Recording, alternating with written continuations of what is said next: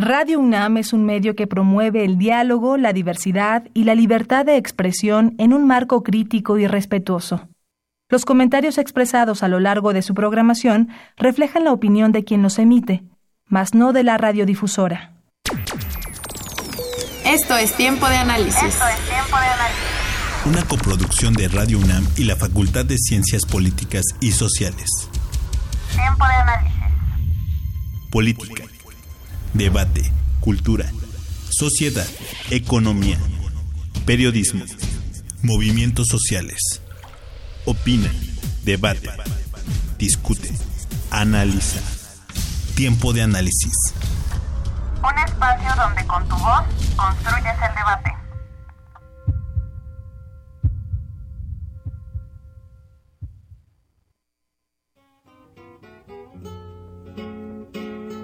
Nicaragua, oficialmente llamado República de Nicaragua, es un país centroamericano dividido administrativamente en 15 departamentos y dos regiones autónomas y con un gobierno constituido por cuatro poderes autónomos, poder ejecutivo, legislativo, judicial y electoral tiene una población de alrededor de 2.200.000 habitantes y tiene como lengua oficial el español.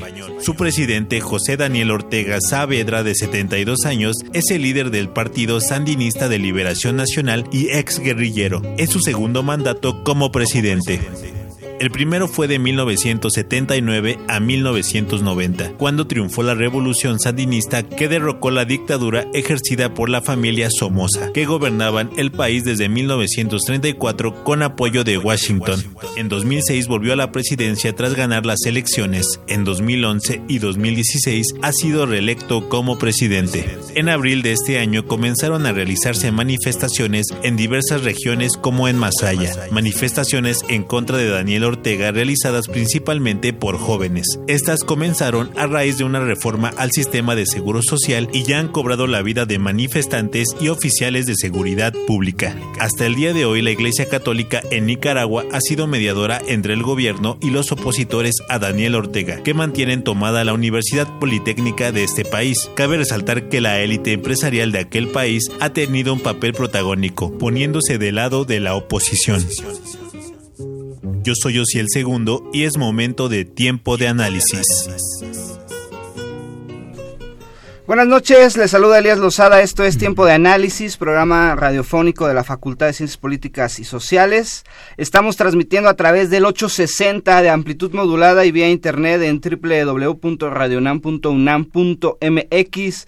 Nos pueden llamar a cabina, nuestros teléfonos son el 55 36 89 89 y Lada sin costo 01800 505 2688 y también nos pueden seguir vía redes sociales. En Twitter estamos en arroba tiempo de análisis y también estamos en la página de Facebook de la Facultad de Ciencias Políticas y Sociales. Hoy 9 de mayo, en tiempo de análisis hablaremos sobre la situación actual en Nicaragua. Eh, un periodo ya casi un mes de protestas desde mediados de abril eh, por situaciones concretas en ese entonces, que era la, en un principio la reducción de, de algunos derechos sociales y el aumento de algunas cuotas. Y eso desencadenó protestas y llevamos tres semanas, casi un mes hablando, pero ya con, con acciones concretas, fallecidos dentro de las protestas y que se va, que se está haciendo como una bola de nieve.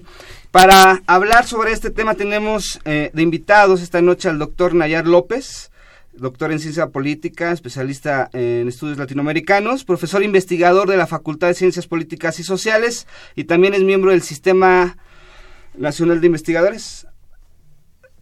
Bueno, este, ahorita lo corregimos. Buenas noches, doctor Nayar. Muy buenas noches. Y también nos acompaña el doctor Guillermo Fernández Ampié, doctor en estudios latino latinoamericanos y profesor también de la Facultad de Filosofía y Letras y nacido en Nicaragua. Doctor, buenas noches. Buenas noches y muchas gracias por la invitación. Bueno, eh, Nayar, a lo mejor vamos a entrar al tema de lo que está pasando en, en Nicaragua, a lo mejor con un contexto de lo que o redondear lo que la cápsula con la que iniciamos, teníamos ahí algunos dos datos este, que actualizar. Sí, bueno, eh, comentar en primera instancia que son eh, de alrededor de 6 millones de habitantes, eh, de 6 millones de nicaragüenses los que contamos actualmente, más una comunidad muy importante que se encuentra en Estados Unidos, por cierto. Sí, sí. Eh, y bueno, efectivamente el, contexto político de crisis que está viviendo Nicaragua en este momento, eh, y lo comentamos un poco antes del programa, pues es, es un caso muy sui generis dentro de la dinámica latinoamericana. ¿no? Se ha querido encasillar eh, en términos generales eh, la crisis que vive este país como si fuera el caso de Venezuela que vivió la crisis política muy fuerte el año pasado, ¿no? que afortunadamente se fue por la vía del diálogo y de la negociación y ahorita van a celebrar elecciones en dos semanas. Eh, pero lo que vive Nicaragua pues tiene muchos elementos de por medio para poder entenderlo con exactitud. Eh, hay que recordar que bueno que, que, en la época contemporánea Nicaragua vivió una dictadura, eh, una dinastía familiar con los Somoza, que culminó con la derrota del último Somoza, Anastasio Somoza, el, el 19 de julio de 1979.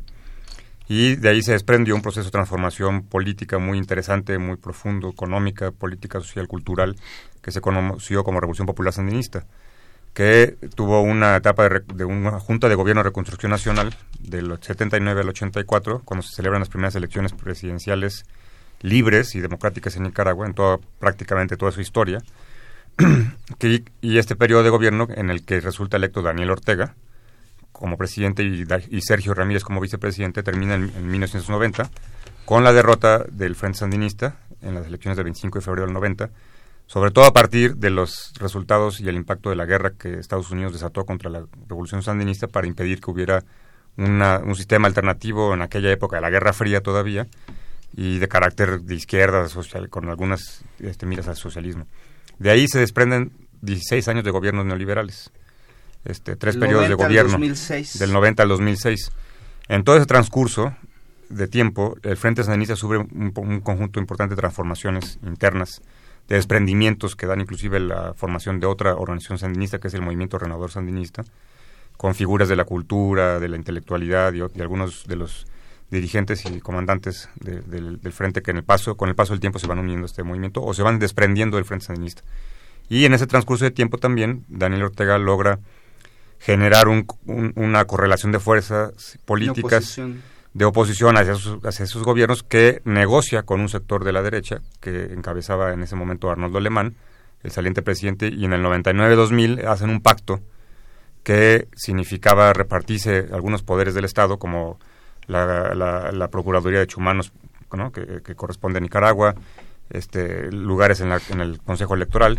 Todo esto lleva a irse posicionando, inclusive a llegar a lograr, a lograr dividir a la, derecha, culminando con las elecciones que se celebran en el 2005, seis, en las cuales la derecha se presenta dividida, a raíz un poco de este pacto, pero también de la fuerza que había logrado tomar Daniel Ortega, y se presenta como candidato y gana esas elecciones. Después de ahí viene todo un proceso muy complejo que incluye un desconocimiento de la Constitución, porque la Constitución señala que no puede haber dos periodos consecutivos de gobierno, ¿no? Eh, eh, o, y no puede haber una persona que pueda ocupar por tercera vez el cargo de presidente. Daniel Ortega ya había sido presidente del 84 al 90 y ya lo había sido del 2006 al 2011 ya no se podría haber presentado nuevamente. parece, y ahora, es la, ahora estamos en la cuarta. ¿no? Ahí hubo eh, eh, un proceso muy, muy diferente a lo que, porque luego se quiere encasillar, como empecé yo con mi comentario, como, como si fuera el caso de Bolivia o de Venezuela, donde hay una, una eh, en, la, en la Constitución está reconocida la reelección indefinida. Y si nos vamos a Europa, Angela Merkel está en su quinto periodo de gobierno, ¿no? O Putin, por ejemplo, que tomó posición de nueva cuenta. Entonces, todo este contexto llega al momento justo que se comentaba en la cápsula de un conjunto de reformas sociales que paradójicamente fueron una exigencia del FMI. Que esa es otra cara que podríamos comentar un poco más adelante de una política exterior en términos económicos muy ambivalente y muy contradictoria. Eh, doctor Guillermo, este, hicimos un recuento muy rápido. No sé si valga la pena este, regresarnos o, nos dé tiempo hablar un poquito lo de lo que fue la revolución sandinista, a lo mejor la, teología de la liberación en los años 80 y solo por contexto y porque estamos hablando de un mismo personaje que luchó, que llegó, que, que ejerció el poder y que dos décadas después o sea, muchos críticos incluso lo tachan de haber traicionado eso, e, esos primeros ideales. hablando a lo mejor ideológicamente incluso de haber virado a, a la derecha y a lo que él tanto había reclamado el modelo neoliberal y que se presenta en las en las reformas que quiso instaurar, que las declaró y que las echó para atrás por por, por las protestas. No sé si valga la pena, o bueno, yo creo que sí, pero si nos dé tiempo. Bueno, yo quisiera agregar algunos elementos, un poco para pues tener más completo el contexto. En primer lugar, sí, efectivamente, en el 84 se realizaron las primeras elecciones libres y democráticas y verificadas, que eh, el principal candidato de la oposición se retiró. Incluso después él mismo reconoció que se retiró por orientación de la, de la Agencia eh, Central de Inteligencia de Estados Unidos, porque a Estados Unidos le interesaba desacreditar esas elecciones. Y efectivamente, eh, Estados Unidos, el gobierno estadounidense en ese entonces, encabezado por Ronald Reagan, desconoció esas elecciones. No, no reconoció el, la victoria legítima de, Daniel Ortega. Y esto señala para mí un punto importante porque tiene que ver con la democracia. O sea, si se está luchando, si se está defendiendo o no la democracia. Entonces, eso sería uno de los primeros puntos que señalar. Y el segundo sería también este, considerar que efectivamente la guerra en contra de este gobierno legítimamente constituido. Este, la guerra que financió Estados Unidos pues destruyó la economía y fue la que llevó al, a la derrota electoral en, 1990. Eso es muy importante. Incluso esta guerra este, ilegal, violatoria de todo el derecho internacional, este, fue denunciada por el gobierno de, de, Nicaragua e incluso demandó a Estados Unidos en la Corte Internacional de Justicia. Y la Corte Internacional de Justicia falló a favor de Nicaragua y le exigió a Estados Unidos que suspendiera la agresión este, contra el país centroamericano. Y Estados Unidos ignoró esa, ese fallo. De hecho, incluso me llama la atención que eh, los demás países democráticos no le exigieran a Estados Unidos respetar el derecho internacional. Eso, este, también me gustaría acotar eh, en cuanto a lo que decía Nayar, ¿verdad? Que la revolución sandinista tendía hacia el socialismo, pero yo creo que habría que matizar eso, porque fue un socialismo muy particular, porque tenía y ofrecía economía mixta. Incluso el gobierno sandinista financió a la empresa privada durante esos años. Ve que es algo, pues, fue un socialismo muy, muy particular, que también se caracterizó por la presencia de muchos eh, cristianos, incluso de sacerdotes, dentro del, del gabinete de gobierno. Sí, que eso tiene que ver con lo que señalaba aquí de la, de la teología de la liberación y como muchos cristianos inspirados en esta corriente, pues este, vivieron su fe apoyando a, la revolución. También quería señalar, eh, digamos, la, como matizar un poco, ofrecer más detalles en cuanto a esta maniobra jurídica que eh, realizó el gobierno, digamos, Daniel Ortega para postularse nuevamente como candidato presidencial, incluso cuando la constitución misma lo prohibía. Sí, lo, lo, prescribía, ¿verdad? Lo prohibía más bien. Este, de hecho, fue, fue una maniobra muy similar a la que realizó Oscar es idéntico. Yo solo aquí quiero señalar, o sea, no voy a justificar ni, ni quiero decir que, que estuvo correcto o no, sino sí quiero señalar que a nivel internacional este, esto se ha realizado en otras ocasiones y que hay una vara para, eh, para medir a Nicaragua, el, estatuto democrático nicaragüense, y otra vara diferente para este, medir lo que ocurre en otros países. Porque, por ejemplo, Oscar Arias también recurrió a la misma maniobra jurídica para lanzarse nuevamente como candidato. ¿Ve? Y no hubo tantas críticas al, presidente costarricense. Y lo mismo ocurrió con actualmente con el presidente actual presidente hondureño. Juan Orlando Hernández, que, también tiene hay, hay protestas desde, desde diciembre y hasta el momento nadie lo ha condenado y nadie ha dicho nada. Entonces, en ese sentido, yo me quiero que veamos todo a nivel este, incluso centroamericano y vemos que todo esto que está ocurriendo en realidad es este producto del, de la debilidad de los procesos de democratización que se impusieron desde 1990 y de la, también expresa la necesidad de construir otra cultura política muy diferente. Nayar, ahorita eh, en Nicaragua parte de lo que se vio hoy, eh, precisamente una marcha eh, en continuidad a las marchas que han venido ocurriendo, pero después sale otra marcha también convocada por el por el gobierno, en este caso por Daniel Ortega, y yo leía eh, varios articulistas sobre la disputa incluso de la de la ideología, si, ¿quién, es, ¿quién todavía defendía la ideología y que por eso salía y por eso estaba descontento?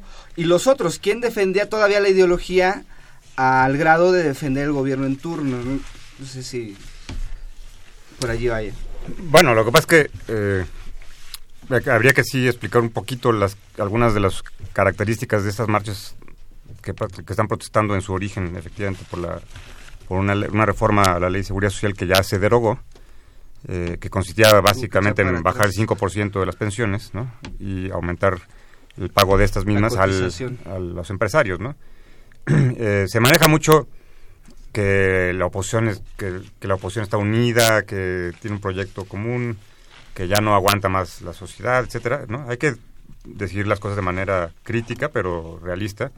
Hay un sector muy amplio que apoya al sandinismo, que fue la que, el que se está movilizando en estos momentos, inclusive todavía, en la tarde de, esta, de, esta tarde de Managua, que, tiene una base social muy grande, ¿no? Inclusive una gran parte de sus votos en las elecciones pues, son votos auténticos, ¿no? Su porcentaje de apoyo en términos electorales ronda el 35-40%. Uno sabe sin duda. además. No, la otra vez, no, pero, el voto duro, digamos, inclusive el voto duro, este, se ronda este, este, porcentaje, este porcentaje más o menos. Esta, esta expresión que, que hemos estado viendo en estas manifestaciones y que hoy en la mañana, que fue la de la la que, la, que está en contra de las, de las reformas y que está exigiendo ya otros que escalonó, digamos, este origen de protestas, como eh, la libertad de expresión, como inclusive la renuncia del presidente, este, elecciones eh, inmediatas, ¿no? etcétera, etcétera, elecciones adelantadas, tiene una, una composición variopinta, ¿no? Es decir, hay inclusive sectores del sandinismo disidente, por llamarlo así, que, que, que está alrededor del MRS, Inclusive hay dos MRS, hay el Movimiento por la Renovación del Sandinismo, que encabeza la comandante Mónica Baltodano, y el Movimiento Renovador Sandinista que fundó en su momento, en el año 94, eh, este, Sergio Ramírez, que encabezó como candidato a la presidencia en las elecciones del 96. Este, otro sector descontento, controlado por la empresariado de la derecha, porque hay que también hablar que hay empresarios de izquierda y de derecho, si, si pudiéramos llamar empresarios de izquierda, ¿no? En esa lógica Beneficiados por eso, ¿no? Beneficiados directamente por lo que se conoció como la piñata, que fue el transcurso del tiempo en que se las elecciones del 25 de febrero al 25 de abril de 1990, hubo un proceso de legalización de muchas propiedades, incluyendo miles de predios que se habían entregado a los campesinos, pero no se habían escriturado de manera correcta en el registro público de la propiedad, por llamarlo, no sé, se llamaba de otra forma en Nicaragua. Pero dentro de ese paquete de, de, expropiaciones, de legalizaciones y de poner a nombre de las, de las personas las cosas, muchas, muchas industrias del Estado, muchas empresas del Estado, se pusieron a nombre de dirigentes sandinistas para preservar la infraestructura del partido, bla, bla, bla. ¿no? Con el paso del tiempo, para no hacer larga la historia de este punto muy particular, con el paso del tiempo las empresas volvieron de ellos. por ejemplo, tenemos a Vallardo Arce hoy en día, uno de los nueve ah, comandantes, como unos empresarios más prósperos de Nicaragua, que defiende la idea del eslogan de Daniel Ortega actual, que es cristianismo, socialismo este, y, y, solidario, ¿no? Este, pero resulta que el, el, excomandante pues tiene una fortuna enorme. Se construyó una casa de un millón de dólares alrededor, cerca de Managua. Cuando un país con las dimensiones de Nicaragua que ocupa el lugar 126, 127 en el índice de desarrollo humano, con un 40% de pobreza, 30-40% de pobreza según los, según los enfoques, pues no tiene congruencia esta con la bandera rojinegra que significaba la revolución sandinista, ¿no? Entonces, hay un conjunto de, de, sectores que integran esta, esta, estas manifestaciones de, de, descontento, pero lo que sí es real es que hay un descontento muy generalizado en Nicaragua, ¿no? que también está empatado un poco con este proyecto del Canal de Nicaragua, que es un que es un proyecto que unos lo, lo, miran como la posibilidad para que Nicaragua finalmente progrese ¿no? en la lógica del capitalismo. oportunidad. Pero visto en otro sentido, en un sentido mucho más crítico desde mi punto de vista, pues es un canal, un, proyecto que destruye a un país, que lo divide en dos, ¿no? que lo parte en dos, que acaba con el octavo lago más importante del mundo, ¿no? Este, una reserva de agua dulce. Sí, que ahí hay muchas voces. Que crea, crea un, un, lago de 300 kilómetros cuadrados artificial que abre la tierra para que puedan pasar estos, estos barcos, este, Panama estos barcos de calado de 30 metros de profundidad, etcétera, etcétera. Y que, y, que, y que, ha generado una protesta, un conjunto de protestas importantes, ¿no?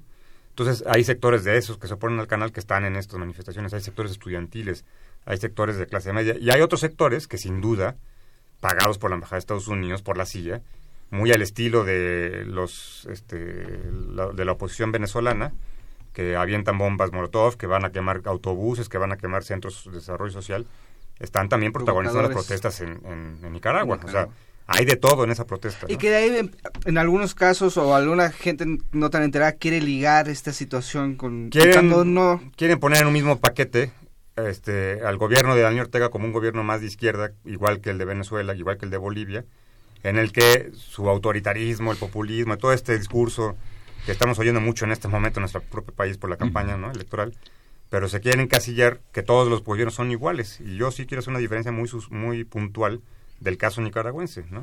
El caso nicaragüense es un gobierno muy sui generis, con muchas contradicciones, mientras pertenece al ALBA, al proyecto de integración que, que encabezan entre los países Venezuela, Bolivia, Cuba, etcétera, son 13 países este, también pertenece al, Tratado de Libre Comercio con Estados Unidos. Entonces, es una, es... una contradicción en sí misma. Los diputados de Frente Sandinista, antes de, que Daniel Ortega ganara las elecciones, votaron a favor ya de la conformación específica de la incorporación de Nicaragua al TLC con Estados Unidos. Porque ellos dicen que ya estaba el TLC antes de que llegaron y eso no es cierto. Los diputados votaron a favor de eso. Son contradicciones puntuales y darían para mucho, pero mm, la creación de zonas económicas especiales. Por ejemplo. Hablando de un dirigente de izquierda socialista, pues es como contradictorio. O que él tenga muy buenas migas o relaciones con países como Irak, Irán, Rusia, eh, y a la vez con Estados Unidos, que es, es sui generis la, la situación de, de, Nicaragua.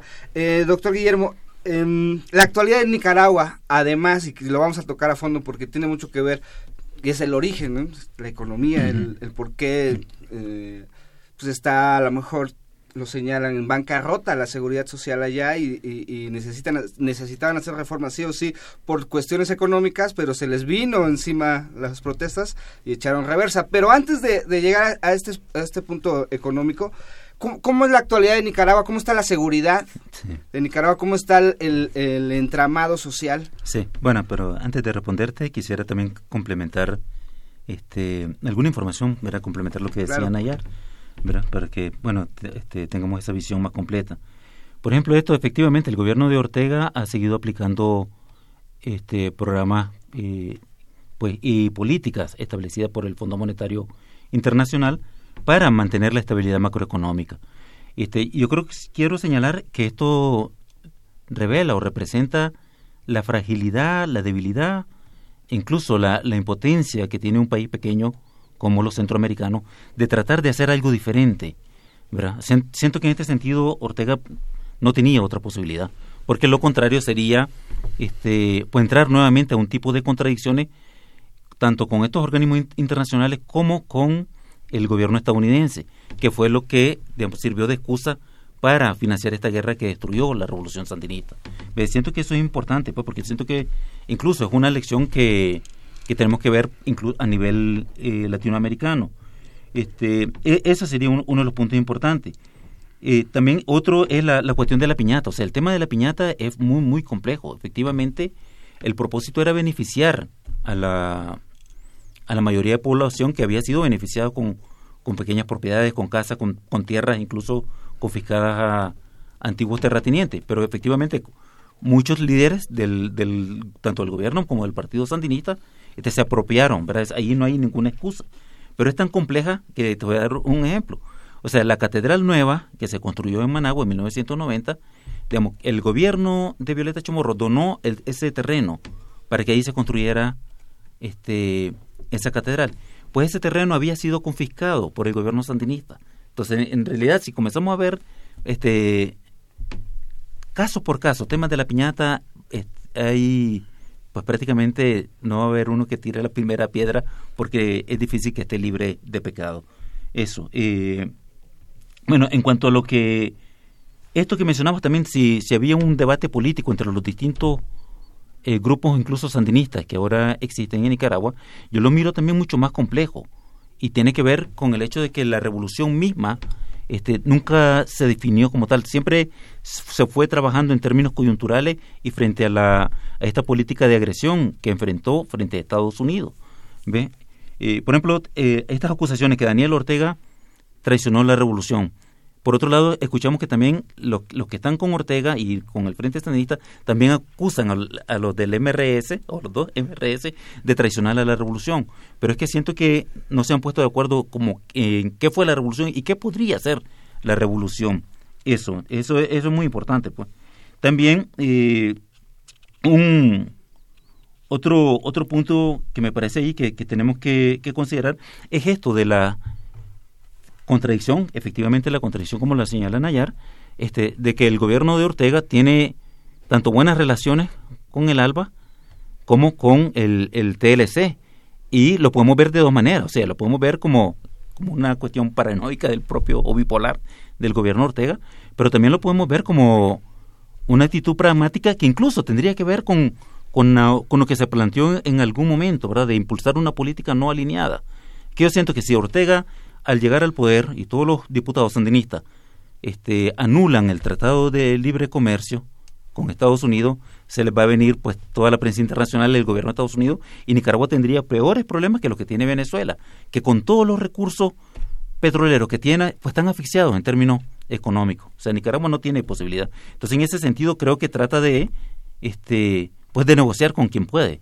Y eso me parece este, positivo y hábil también desde, desde otro punto de vista, pues, ¿verdad? Efectivamente, porque incluso durante la revolución, cuando el gobierno sandinista eh, estaba sufriendo la agresión de Estados Unidos, también siempre reclamó que quería con Estados tener buenas relaciones con Estados Unidos, relaciones de respeto. Lo que pasa es que entonces Estados Unidos, el, cuando llegó Reagan al poder, tenía esta obsesión fija de destruir la revolución. Entonces, pues hay dos maneras de verlo y eso me parece importante señalarlo. Eh, cuando, cuando nos regresamos a tres semanas hacia atrás a la marcha, cuando, al regreso, al cuando Daniel Ortega decide decir, híjole, ¿sabes qué? Estas reformas aprobadas las derogamos porque se nos viene eh, encima las protestas, pero a lo mejor ya fue demasiado tarde porque esto ya escaló. ¿no? bueno, ya escaló al grado que hay más de 40 muertos, hay varias cifras. Entonces, eh, ¿Cuál sería el, el, contexto inmediato? O sea, ¿qué podríamos esperar de aquí a, a, las, algunos ya insisten en unas elecciones anticipadas? El hecho de que haya muertos, en que, en que ya empiecen a, a, pedir ayuda de, de, instituciones extranjeras eh, acusando, señalando lo que está pasando, no abre la posibilidad de que, escale todavía más a que sí se, a que, a que sí llegue un momento que tengan que ir a unas elecciones anticipadas, o Daniel Ortega se va a montar en su macho, no sé si esa es la palabra, pero eh, no va a, ceder. No sé si es el, enamoramiento al poder, o sea, ya al final, ¿cuántos años lleva ahí? Y, y no se vislumbra como una sesión de poder. Bueno, este Ahorita, sin duda, ha disminuido afortunadamente los, los hechos de violencia, ¿no? Por un lado, desde que se, se da, digamos, la orden de, de, de, retener las presiones que fue más allá de la represión que la policía directamente hizo contra las protestas, en las cuales habría que además saber cuáles fueron protestas auténticas, cuáles fueron inducidas en, la, en esta lógica de, terrorismo inclusive, ¿no? que, se, que se practica eh, desde Estados Unidos a través de las oposiciones de derecha en América Latina, que no es una, una cuestión paranoica, hay casos innumerables y demostrados, documentados, ¿no? y, eh, y, saber, bueno, y, que se crea una comisión de la verdad consensada en ambas, entre ambas partes, porque acaban de aprobar una en la Asamblea Nacional de Nicaragua que está controlada por el oficialismo, por el, por el, por el Frente Sandinista, con cuatro personas, algunas de ellas muy respetables, pero que sin duda no, no está aprobada por la otra parte. Entonces esa, comisión de la verdad no va eh, a cumplir el papel que demandan las dos, que, tiene que ver con las dos partes, ¿no? con satisfacer las dos partes en a partir de un diálogo abierto. Y, eh, y esto lleva al punto, digamos, de también cuestionar la, la, intervención de actores internacionales en el sentido de resolver los problemas. ¿no? O sea, puede haber una coadyuvancia que esté consensada por las dos partes, porque muchas veces se maneja que este, la OEA, por ejemplo, que es totalmente, totalmente desacreditada políticamente por el secretario que tiene, Almagro, un individuo totalmente proclive a los intereses de Estados Unidos, ¿no? Este, no tiene ninguna calidad moral para para jugar ningún papel en este lugar, en este, en este momento. Entonces yo creo que el camino que pueda llevar a, un, a esta situación, a una solución de fondo, tiene que ver con un diálogo entre las dos partes. Yo veo difícil en este momento que eh, las elecciones se adelanten, que Daniel vaya a renunciar, eh, se va a estabilizar en cierto sentido, ¿no? Estas protestas van a continuar, pero deberían de tomar una causa de organización en todo caso, ¿no? Y ir, ir eh, decantando a los actores, porque yo no creo que haya que los sectores de izquierda que sin duda integran también estas manifestaciones estuvieran muy de acuerdo en plantear un programa de transformación o un proyecto que tuviera que ver con otras ideas, ¿no? Y el otro elemento fundamental que sí, sí, me, sí creo que hay que insistir es esta cuestión del socialismo. yo cuando hice mención en la, para la revolución en los 80, no dije que fuera socialista, dije que tenía Pintas. Sí, este, tenía en algunos de los sectores del sandinismo intenciones de que pudiera construirse, ¿no? Efectivamente fue una economía mixta, pluripartidista y no alineada internacionalmente. No era un modelo de socialismo, pero sí era un peligro para Estados Unidos porque entonces si, si, Nicaragua se hubiera consolidado, sin esa guerra que, que, que, arrojó además 70.000 muertos en Nicaragua, pues, seguramente la, la, guerra en El Salvador, la guerrilla en El Salvador hubiera triunfado. Hubiera sido otro país más, en menos, bajo control de Estados Unidos. Y, probablemente Guatemala, como se, inclusive había una consigna que decía, contagio. si Nicaragua triunfó, El Salvador este, vencerá y, y Guatemala le seguirá. Era la frase de consigna que se, que repetía en aquella época. Entonces todo eso tiene que ver con las contradicciones actuales del día de hoy. Cuando el gobierno de Nicaragua, que, que, que encabeza Daniel Ortega y su esposa, Rocío Murillo, que es un actor también muy importante que no hemos mencionado en esta conversación, pero que controla mucho, maneja mucho, ¿no?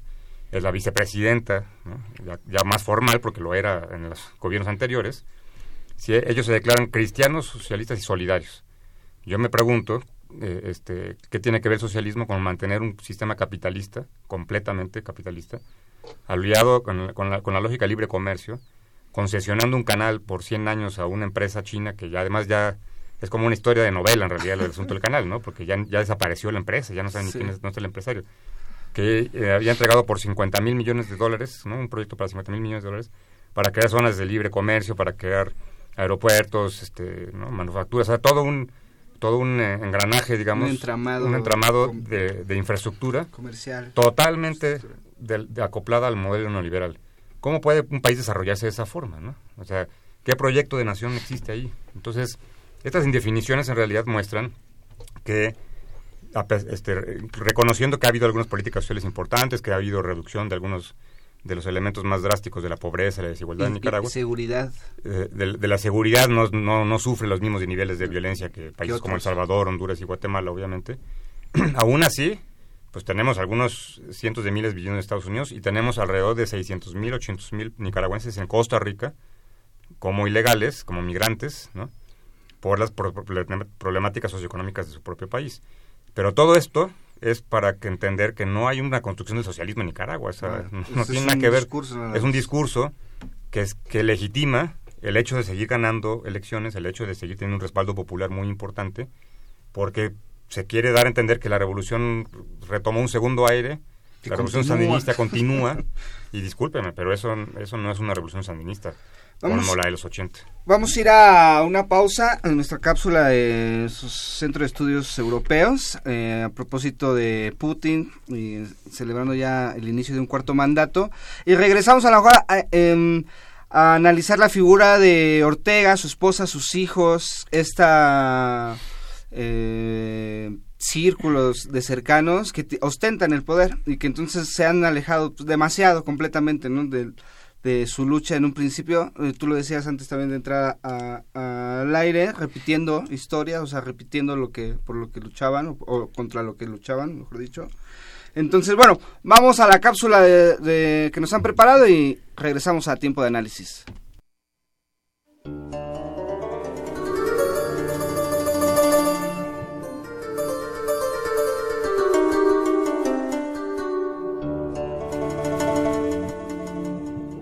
El Centro de Estudios Europeos presenta su cápsula Noticias desde Europa, espacio de análisis y opinión sobre el acontecer en ese continente.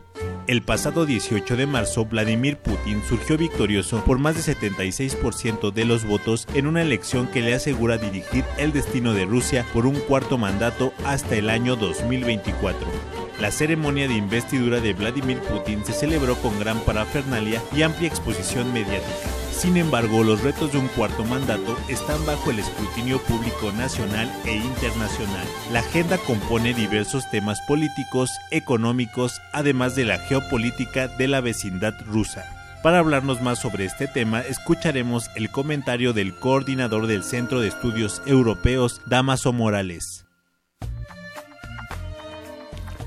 La ceremonia de investidura del presidente Vladimir Putin abre nuevos análisis sobre sus políticas internas y externas. Sin lugar a dudas, su cuidadosa campaña le generó una amplísima victoria que lo presenta como un líder sólido ante los descalabros de lo que son las llamadas democracias occidentales de Europa. A nivel interno, el resultado le otorga un gran reconocimiento y legitimidad en las políticas que él busca instrumentar. Pero no son pocos los problemas que Putin debe resolver. Uno de los más evidentes es la insuficiente apertura política y avance democrático, señalado tanto por opositores rusos como Navalny, así como por la prensa extranjera. Putin sabe que deberá introducir cambios sustanciales en este rubro. Pero quizá uno de los mayores problemas de Putin es revitalizar el crecimiento económico que muestra signos de desaceleración.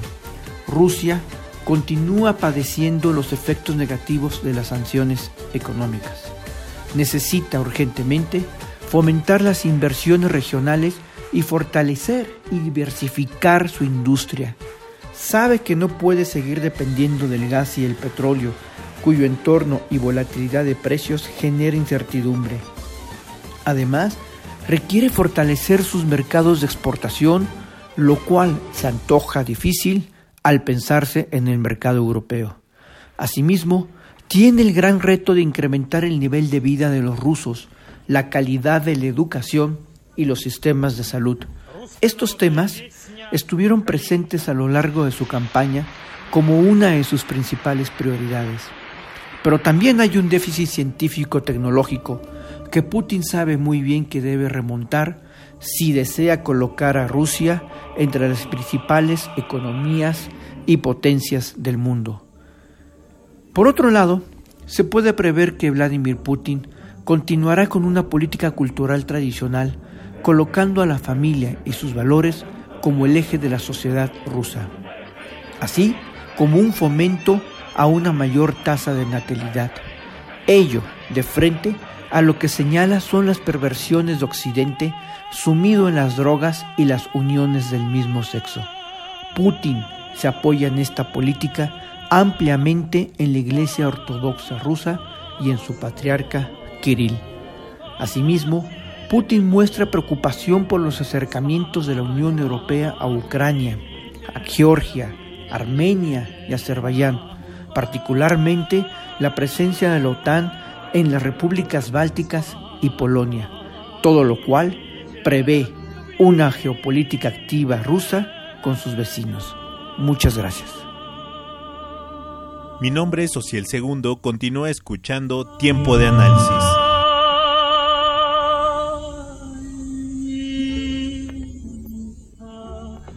Estamos de regreso en tiempo de análisis platicando sobre la situación actual en Nicaragua a propósito de las protestas que se han dado en las últimas semanas, hoy también. Eh, el origen, y que no le hemos tocado también un poquito, pues, la situación económica y cuáles son los como los puntos clave que hay que a lo mejor entender eh, que desataron este descontento social.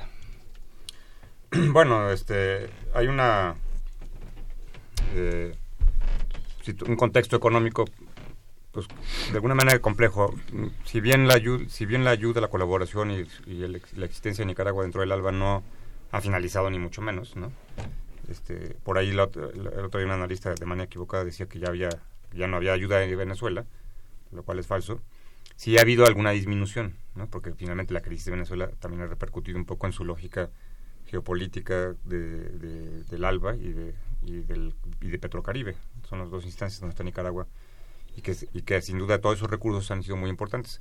Ha habido muchas críticas, ha habido señalamientos de que se, han hecho, se ha hecho mucha corrupción con esos recursos porque son pues, cientos de millones de dólares que han entrado. ¿no? Hay una empresa que se llama Albaniza, este, Albanica, perdón, y que han, se han canalizado muchos de ellos hacia el programas sociales. Entonces, no es una situación económica compleja en esa, en esa dimensión, ¿no? de, de, de, de que haya provocado una inestabilidad económica, de que haya provocado fuga de capitales, ¿no? De los, de los que existan. O una gran devaluación. O una gran devaluación, o un gran desempleo, o protestas por, cuestiones económicas. Hay, obviamente, se mantiene a niveles de desigualdad, ¿no? Es que el problema es que hay que, ahí sí es importante recordar lo que fue la revolución nicaragüense y los gobiernos neoliberales en términos económicos para entender cómo él retoma Nicaragua en el 2006, ¿no? En qué condiciones estructurales la retoma y los y, y, la sociedad y los indicadores socioeconómicos en, el 2006 eran desastrosos, ¿no? O sea, se había había retornado el analfabetismo, había un gran desempleo, una pobreza elevada. Entonces, todos estos años, estos 12 años que ya van de sus gobiernos, de sus tres periodos de gobierno, sin duda los programas sociales han tenido resultados importantes. No han logrado abatirlo, porque además no, no podíamos esperar que lo hagan por completo porque estamos hablando de un sistema capitalista. Y en un sistema capitalista la pobreza es parte de su naturaleza misma, ¿no? Y la explotación de los trabajadores pues se da, si no, no hay empresarios exitosos, ¿no? Es como toda esta discusión que, digo sin desviarme, pero en México es curioso que los empresarios dicen somos, los, somos un, pan de Dios, ¿no?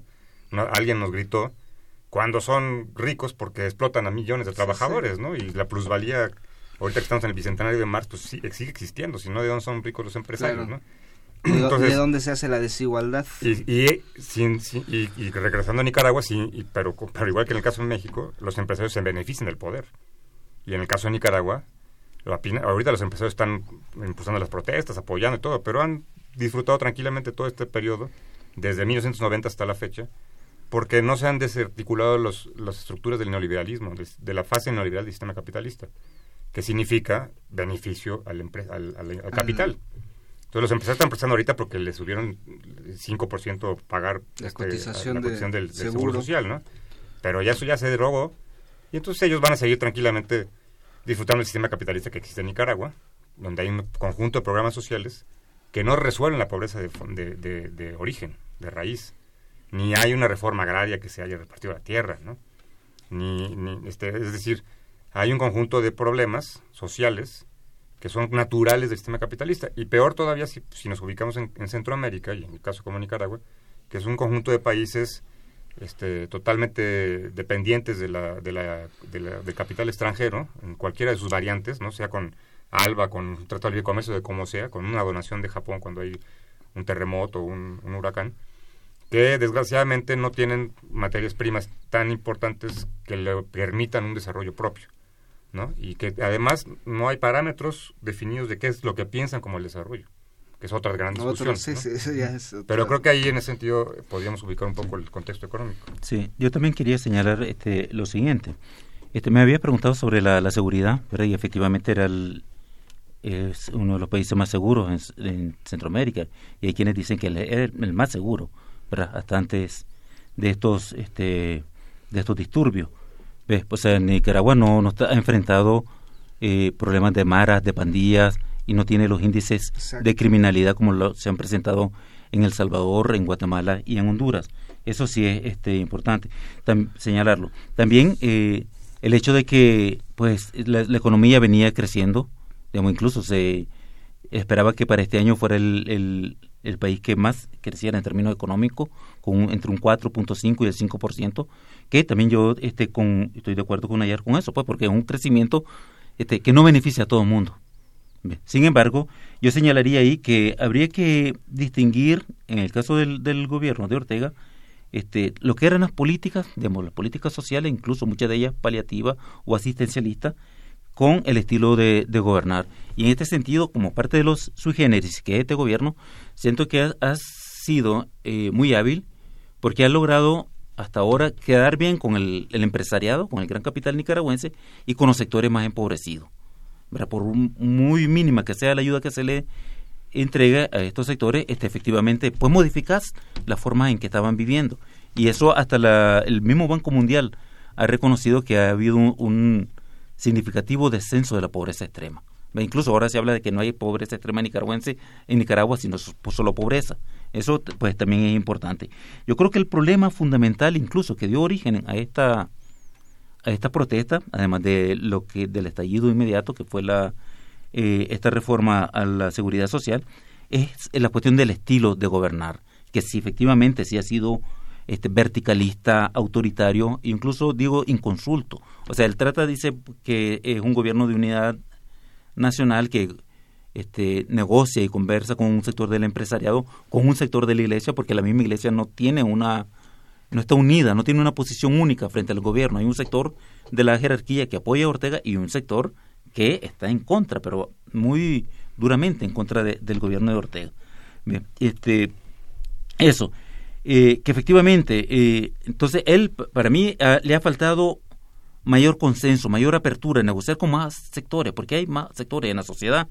Por ejemplo, esto del, canal, del proyecto del canal interoceánico, pues tomó de sorpresa a todo el mundo. De pronto se anunció, no hubo una consulta. Quizás la, este, se habría evitado la protesta si hubiera habido un proceso de información, de negociación, y muchas de las políticas que, o de, o de algunas medidas que ha tomado, tienen que ver con eso. Esta, el, el, hecho de ornamentar Managua con toda esta estructura que ahora se consideran este, como el símbolo del gobierno y que los, los protestantes, digamos, quienes adversan al gobierno han, comenzado a derribar, pues también fue inconsulto. De la, de la misma manera que fue inconsulta este, el, que se erigiera imágenes religiosas en los gobiernos anteriores. Entonces, en ese sentido, siento que, y yo espero, pues, que, haya, eh, que esta crisis posibilite sentar las bases de, para la construcción de una nueva cultura política, que es lo que hace falta. Y yo creo que como salida, este, pues sí, en primer lugar, eh, es el diálogo, la negociación, y yo creo que el gobierno sí tiene que hacer eh, concesiones, o sea, tiene que haber acuerdos serios que sean verificables. Me parece muy importante lo que señalaba Nayar, yo creo que es indispensable que efectivamente haya una comisión de la verdad, que eh, investigue cómo se dieron todas estas muertes, que en realidad no debió haber habido ninguna. ¿ve? Entonces, ¿cómo? Porque bueno, en este juego político, los que apoyan al gobierno acusan a la mayoría de las muertes al, a la oposición y la oposición, pues, todos se los atribuyen a la, a la policía y realmente son muertes que se han dado en los enfrentamientos. Y en este sentido yo creo que no solo Almagro, yo diría que ni siquiera toda la OEA este, está autorizada para, para, para, intervenir. Entonces, que también eso es muy complejo y muy difícil. Pero sí, o sea, lo ideal sería que hubiera una salida negociada con supervisión este, latinoamericana. Pero yo creo que también hacen falta instancias en América Latina que contribuyan, digamos, eh, a diferencia de, lo, de las iniciativas que se dieron en los años 80, como el grupo contadora y todo eso, ¿verdad? Donde distintos países democráticos de América Latina buscaban cómo solucionar el conflicto bélico en toda América Central. Pero bueno, no contamos con eso. Pero efectivamente, este, yo creo que es positivo también lo que señalaba Nayar, de que han descendido, parece que pues ya hay un acuerdo previo de que este, no van a seguir los hechos de violencia, falta eh, que se sienten a negociar. El gran problema es que todavía no se han elegido a los a las personas que van a estar presentes en esos diálogos, porque incluso muchos de los sectores que protestan, eh, pues también fueron espontáneos, entonces ni ellos mismos se ponen de acuerdo. Y yo creo, y ya con esto termino, que eh, pues la negociación tiene que ser como, como a tres bandos. Este, por parte del gobierno. O sea, tiene que negociar, en primer lugar, este, incluso con un sector del sandinismo histórico, que también fue excluido por el gobierno de Ortega. Este, tiene que negociar con los otros sectores eh, que ahora pertenecen al, a lo que se llama el sandinismo disidente y con los sectores más amplios de la sociedad. Entonces, en este sentido, para verdaderamente impulsar un proyecto de este proyecto de nación, pero con un consenso mayor. Nos quedan cinco minutos, Nayar. Eh, analizar la figura de Ortega, de su esposa. Ortega nació en el 45, está rodando los 73 años. No mucho futuro ahora, aunque quisiera, ya no. O sea, una década más, a lo mucho, no sé. Y eso... Eh, ¿qué, se, eh, ¿Qué se podría visualizar ahorita o para algunos años las nuevas políticas de, Nicaragua? Bueno, yo creo que efectivamente si, si se da este diálogo, que, o sea, ojalá que se dé este diálogo, que las dos partes queden satisfechas. Una negociación es, una, es un ejercicio de sesión de ambas partes, ¿no? Este, y, y esto tiene que incluir, entre otras cosas, ¿no? no estoy retomando las, las banderas de la oposición, menos las, las del sector de la derecha, pero tiene que incluir una, una reivindicación legal y jurídica de los partidos que han sido excluidos, como el MRS en particular, ¿no? Y otro y, un sector no reconocido del Partido Liberal, etcétera. Los partidos que se organicen, que se presenten, ¿no? y eso también tiene que incluir una, una, una limpieza de los órganos electorales, ¿no? Por ejemplo, el, el, el, que, el, jefe del, del, Consejo Supremo Electoral, se me fue el nombre, Rivas, apellida. Sí, Roberto. Este, es un tipo que tiene muchísimo dinero, o sea, ¿de dónde salió? Pues mejor luego lo averiguamos, ¿no? Pero eso obviamente que a, través de la corrupción, porque él fue el que avaló todas estas, candidaturas de Daniel y se le pagó de una u otra manera y el tipo es dueño de jets privados, este, de mansiones aquí y allá, ¿no? Es, es impresionante la, la, fortuna que tiene el individuo y eso no puede provenir de un salario, ¿no? Entonces, todo eso tiene que incluir un conjunto de elementos que no signifiquen concesionar el poder que finalmente los ganó en las urnas, ¿no? Que hubo un poco de fraude o mucho poco, lo, eso no ya no se va a saber, pero los hubiera ganado con su mayoría, con su voto duro, eso sin duda, porque la oposición no tiene ningún proyecto de nación, ni el sector de la izquierda ni la derecha no tiene un proyecto de nación, ni tienen líderes visibles. Yo de rescato entre, la, entre los eh, sandinistas auténticos que se mantienen leales a sus principios y que han hecho un trabajo muy importante, el caso de Mónica Baltodano, que yo había mencionado, eh, como una, uno de, esos pocos casos que hay en Nicaragua de un líder que puede realmente reivindicar lo que fue el sandinismo y tener soluciones mucho más maduras de fondo, ¿no? Eh, buscando una unidad nacional verdadera. En la derecha nicaragüense no veo a nadie. Yo estaba escuchando hace rato una entrevista de un... No, no, no, no, no ubiqué bien el nombre, pero eh, sin duda era un miembro de la, de la derecha nicaragüense que estaba fascinado porque el vicepresidente de Estados Unidos se había dedicado un minuto a hablar de Nicaragua, ¿no? Y que ya no se podía soportar que los gobiernos dictatoriales de Venezuela, Cuba y Nicaragua este, pudieran estar funcionando en América Latina.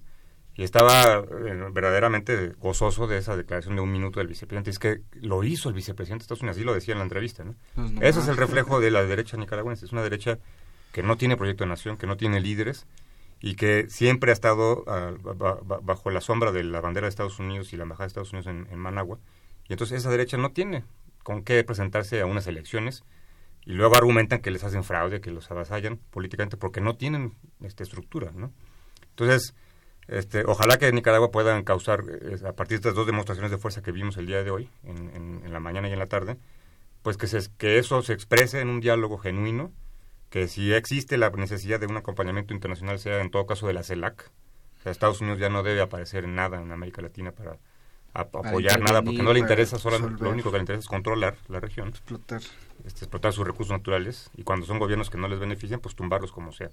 Entonces, un diálogo que salga en un en una en, aceptar y reconocer los errores que el gobierno de Daniel Ortega ha cometido Ojalá que no, se, que no piense presentarse en las próximas elecciones y tampoco su esposa Rosario Murillo, que está totalmente desacreditada en muchos sentidos. Ella fue la creadora de esos arbolitos que por demás son bastante espantosos, ¿no?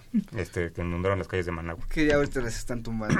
que están tumbando, bueno, un, favor a la estética, pero yo creo que la verdad, en ese sentido, eh, eh, deben ser los nicaragüenses solos, eh, solamente ellos, los que diriman esta confrontación y que ojalá que Nicaragua no vuelva a vivir este, este, este mes de violencia y de muertos quien haya sido el responsable, que, que, que sea procesado judicialmente, pague su culpa, porque esto no había sucedido desde la época Somoza. Sí, o sea, no 30 años.